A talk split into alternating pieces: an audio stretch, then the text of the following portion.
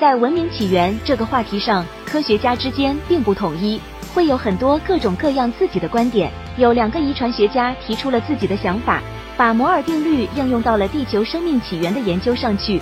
摩尔定律是对计算机性能的观察，指集成电路芯片上所集成电路的数目每隔十八个月会增加一倍，性能也会提高一倍。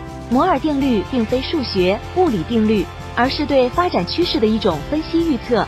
它是有规律性的，可以反推的一个定律。针对计算机性能的定律，这两个遗传学家把摩尔定律经过反推之后，认为地球有机生命的存在时间远远的超过了地球本身。他们觉得生命是很有可能来自于太阳之外，而且演化历史是早于地球的出现。他们为何得出这个结论？他们把摩尔定律中的晶体管换成了核苷酸，核苷酸是生命遗传物质的基础。他们用核苷酸来替代晶体管，又用遗传物质替换电路，从而通过摩尔定律找到一个起源的时间，最终是地球目前的生命出现在四十五亿年之前。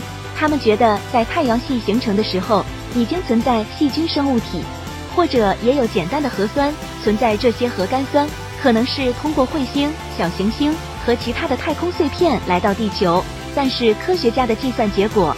并不是生命早于地球出现的科学证明，因为他们没有办法确定宇宙中的有机物复杂性会不会用一种稳定的速率来增加。也就是说，如果有这样的可能性，他们的这些推断都是错误的。但是这两个遗传学家认为，这个结论可以当做思维训练，而不能说是一个理论。论点中有太多的假设条件，为了看得更远，他们需要一些假设。他们的说法其实跟我的想法是一样的。不管是爱好者和科学家，在关于生命起源的话题上，很多人都有各种各样的观点。大的观点只有那么几个，小的观点非常多。在网上会有爱好者因为自己的想法跟别人不同，而引发很多各种各样的争执。其实就像这两个科学家自己说的，在没有经过一个百分之一百的论证之前，所有这些想法和观点都只能说是假说。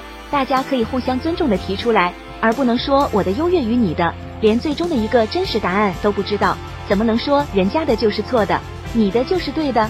说不定那个正宗的答案，那个谜底，可能就是我们根本就难以想象的一个答案。